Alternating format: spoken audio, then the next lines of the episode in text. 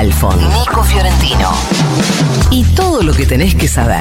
El newsletter de Ahora Dice. De Ahora Dice.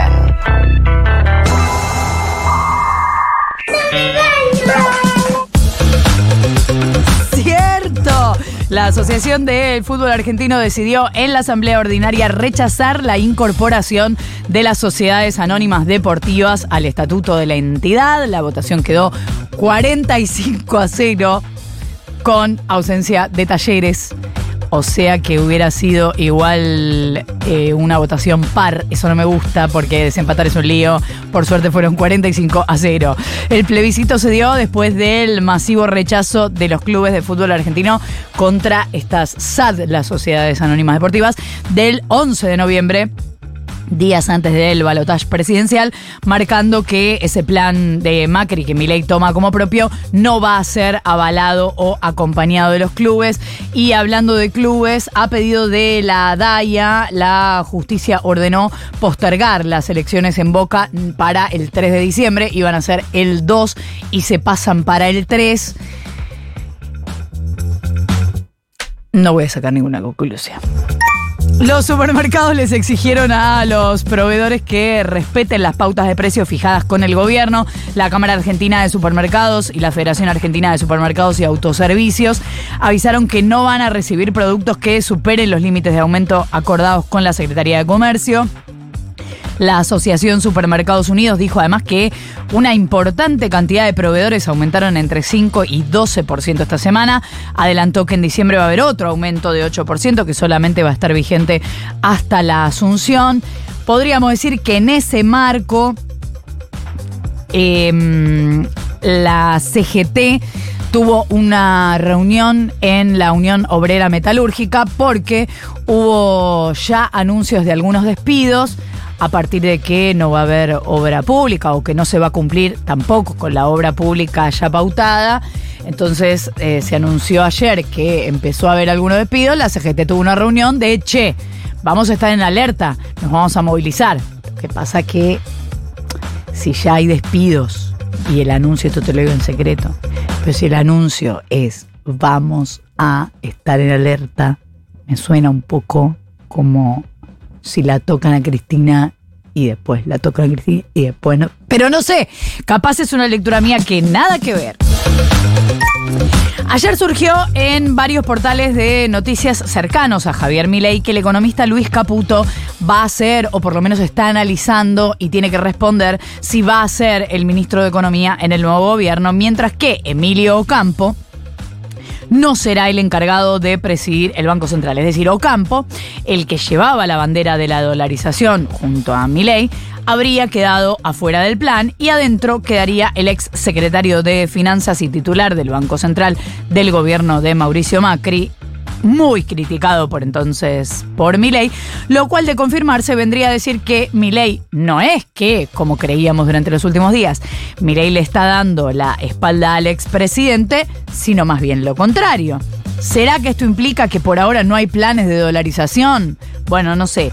No descarto que todos estos trascendidos y danzas de nombres sean operetas de todos los que están presionando, pero hoy está para de todos los diarios esta posibilidad de que Caputo asuma en economía.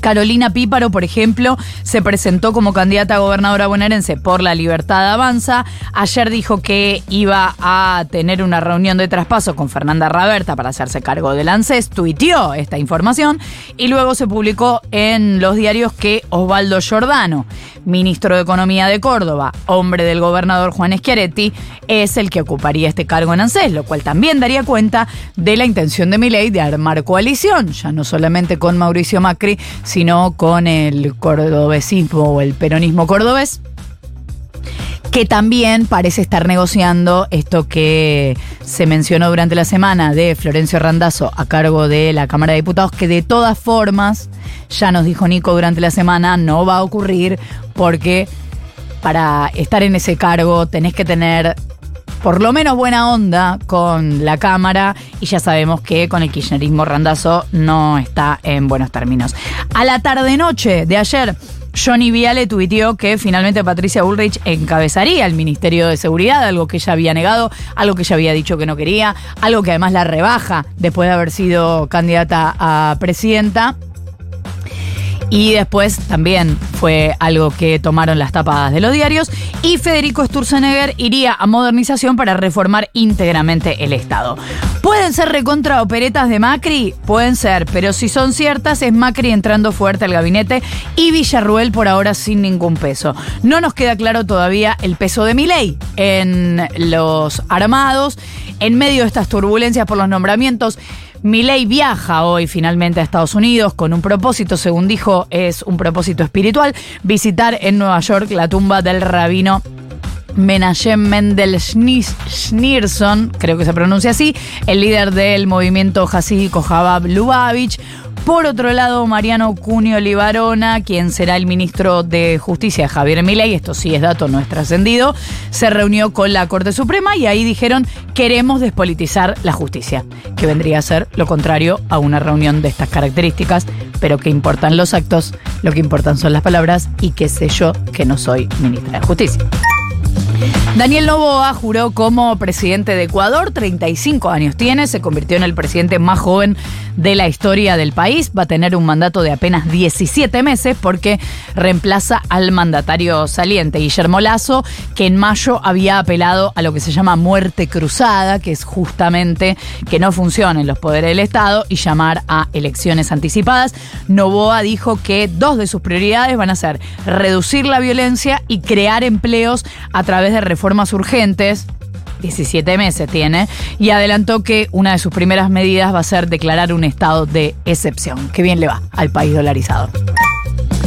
Justo esta semana hablábamos de esto. Ayer se difundió que investigadores del Instituto de Virología José María Vanela de la Facultad de Ciencias Médicas de la Universidad de Córdoba trabajan en la detección de infecciones de transmisión sexual en embarazadas para aportar evidencia y evaluar la necesidad de incorporar test de BPH y de clamidia durante la gestación y así evitar las consecuencias que estos virus puedan generar sobre la salud de la madre y la salud del bebé.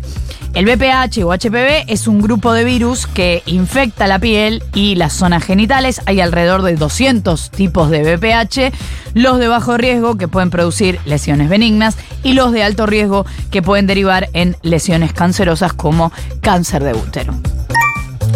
El Papa Francisco pidió formar a los varones para relaciones sanas y repudió las violencias contra las mujeres. Esto lo dijo al recibir a un grupo de la Federación Italiana de Semanarios Católicos. Leo sus palabras.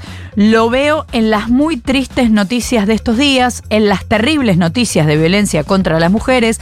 Qué urgente es educar en el respeto y el cuidado, formar hombres capaces de tener relaciones sanas. Esto lo dijo después de la conmoción que generó en Italia el secuestro y asesinato de una joven de 21 años a manos de su novio en estas últimas horas.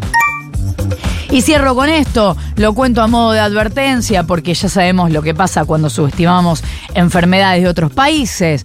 La noticia es que son varios los hospitales en China que se están viendo desbordados por una oleada de neumonía infantil no diagnosticada en varias ciudades, incluyendo Beijing. Hay un sistema de vigilancia que reporta un brote de esta enfermedad respiratoria en menores. Es el mismo sistema de vigilancia, se llama ProMed, que en diciembre de 2019 dijo, che, Estoy viendo un virus raro. No sé si se acuerdan de diciembre de 2019, porque parece que no pasó, pero pasó. ¿Por qué se dice no diagnosticada? Porque llegan chicos en grave estado, pero antes no se sabía que esos chicos tenían neumonía. Ya hace 10 días había una advertencia de aumento de enfermedades respiratorias en chicos, se está agravando. El gobierno chino atribuyó el incremento al levantamiento de las restricciones del COVID. Recordemos que eso en China está pasando recién ahora y también a la gripe estacional, pero la Organización Mundial de la Salud dice, mm, la verdad que por ahora no encuentro ningún vínculo entre una cosa y la otra, se está estudiando todo lo que sea un gerundio es lo que está pasando en China. ¿Mandamos el newsletter? Dale, se va.